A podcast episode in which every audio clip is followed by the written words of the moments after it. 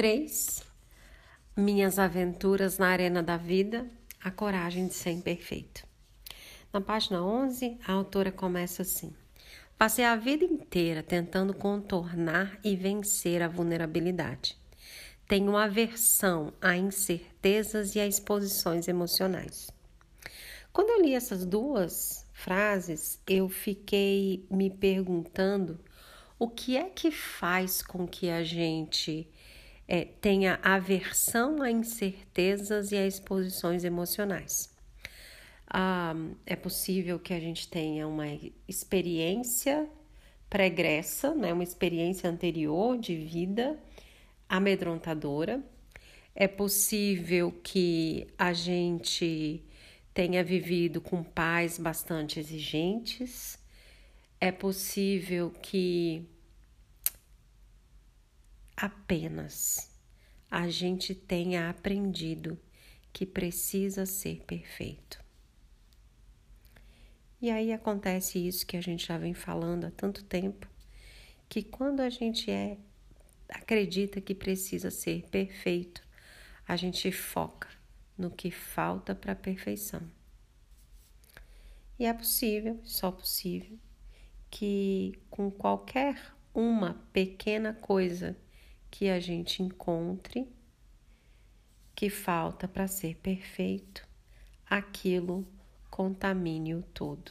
Ou seja, aquilo que a gente é, aquilo que a gente faz, aquilo que a gente vive ao longo da vida, deixa de ter o seu valor porque faltou de alguma forma para ser perfeito.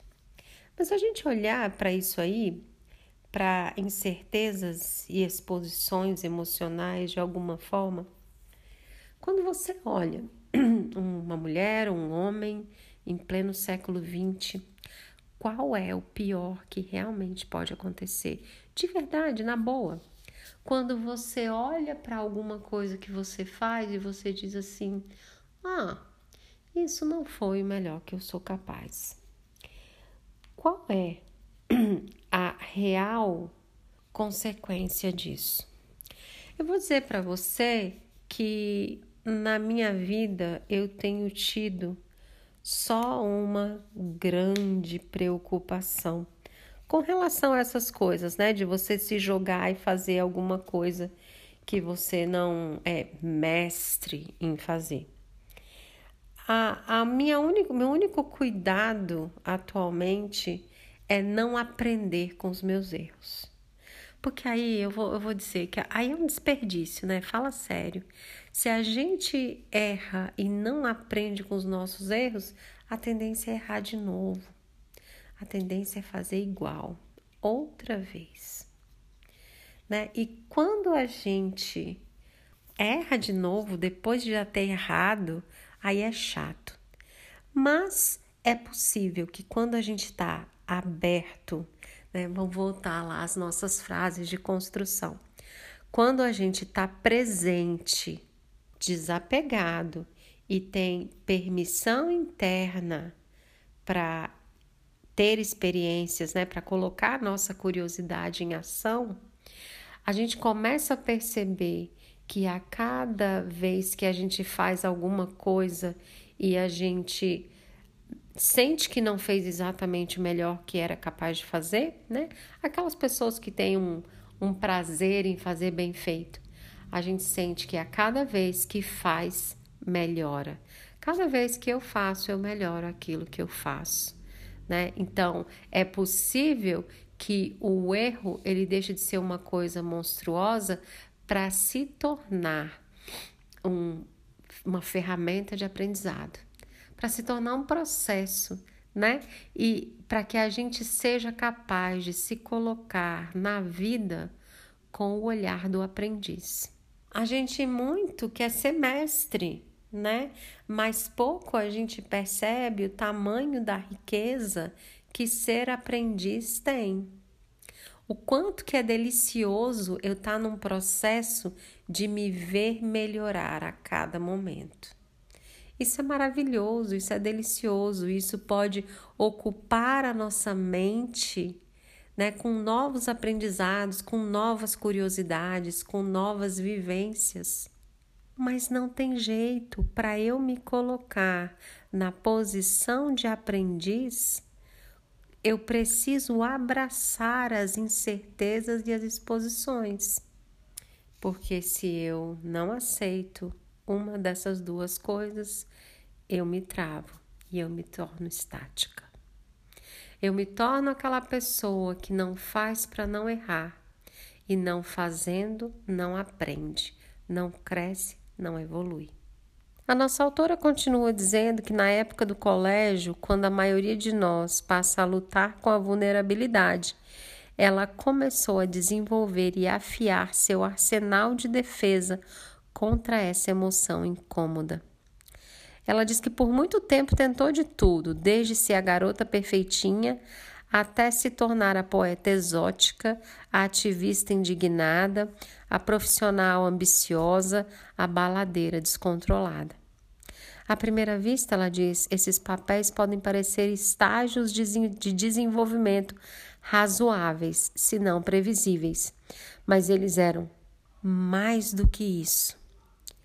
Todas essas etapas constituíam diferentes armaduras que a impediam de tornar-se excessivamente comprometida e vulnerável.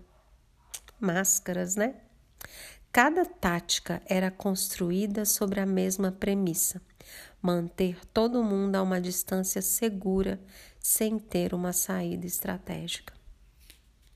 Ela diz que, apesar do seu medo da vulnerabilidade, ela sabe que herdou um coração amoroso e um caráter solidário. Então, perto de completar 30 anos, deixou um cargo de gerência na gigante das telecomunicações, a TIT, arranjou um emprego de garçonete e voltou à faculdade para se formar como assistente social. Assim como muitas pessoas que se interessam pelo serviço social, ela diz: eu gostava da ideia de consertar gente e sistemas. É, é, muito interessante, gente, como é previsível. Veja, a pessoa tem tanto medo de estar tá errada. Isso é comportamento clássico de perfeccionista. Ela tem tanto medo de estar tá errada tanto medo de se colocar nessa posição de erro que ela vai estudar para consertar os outros. Gente, isso é de uma piração. Quer dizer, o que, que é que eu faço aqui? Tá? E isso eu não estou falando da, da autora, não. Estou falando de uma forma geral que cada vez que eu vejo o funcionamento do perfeccionismo, o quanto que ele é livro-texto a pessoa tem tanto medo de estar tá errada que ela, para se assegurar de estar certa, ela aponta o erro no outro. Porque quando eu aponto o erro no outro, eu me coloco numa posição de superioridade.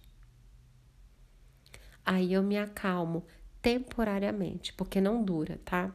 Não dura porque a certeza de que eu erro tá ali batendo na porta do meu consciente o tempo todo, porque não existe como escapar do erro. E ela continua dizendo que foi só quando já havia terminado o bacharelado e cursava o mestrado que ela percebeu que o serviço social não tinha nada a ver com consertar. Em vez disso, trata-se de contextualizar e apoiar. E o que é que ela está falando aqui? Ela está dizendo que trata-se de acolher, né? que trata-se de olhar para mim, de olhar para minha história, de olhar para minha vida, de olhar para minha condição humana, entender que não eu não sou infalível, não eu não sou perfeita e me acolher e me aceitar exatamente como eu sou. Isso quer dizer não aprender com a vida? Isso quer dizer não mudar de comportamento? Não, não quer dizer isso. Mas quando eu mudo de comportamento, eu não mudo quem eu sou. Eu continuo sendo uma mulher, eu continuo sendo um ser humano, eu continuo sendo uma filha, uma mãe, uma, uma esposa, uma profissional. Eu continuo tendo as bases de quem eu sou.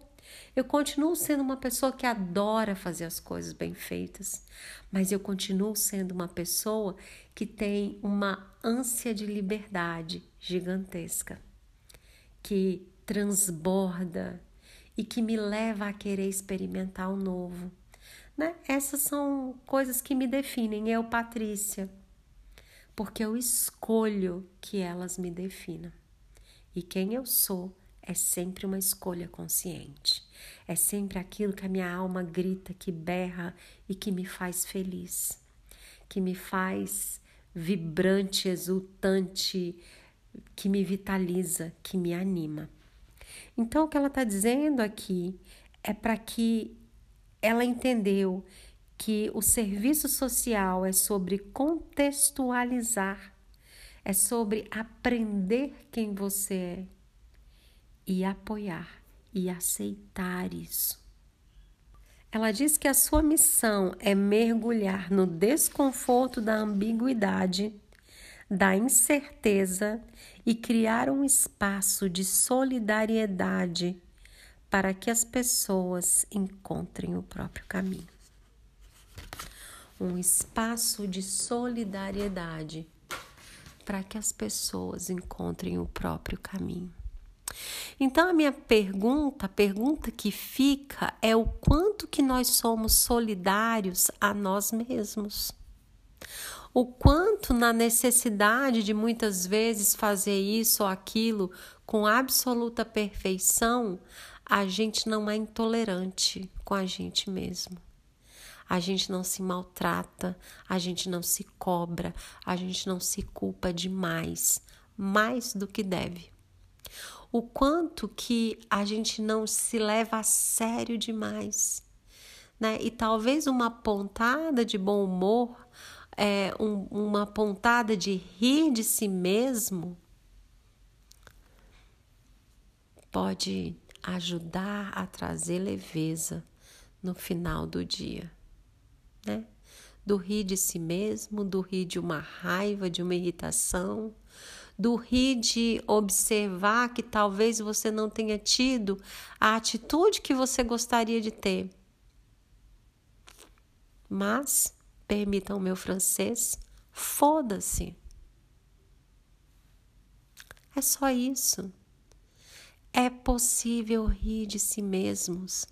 A maior parte dos nossos erros não tem consequência alguma além de existir um potencial gigante de aprendizado em cada um deles. Então, essa é a pergunta do dia. O quanto você se contextualiza e se apoia? Eu te desejo uma linda reflexão. Um beijo grande. Até depois.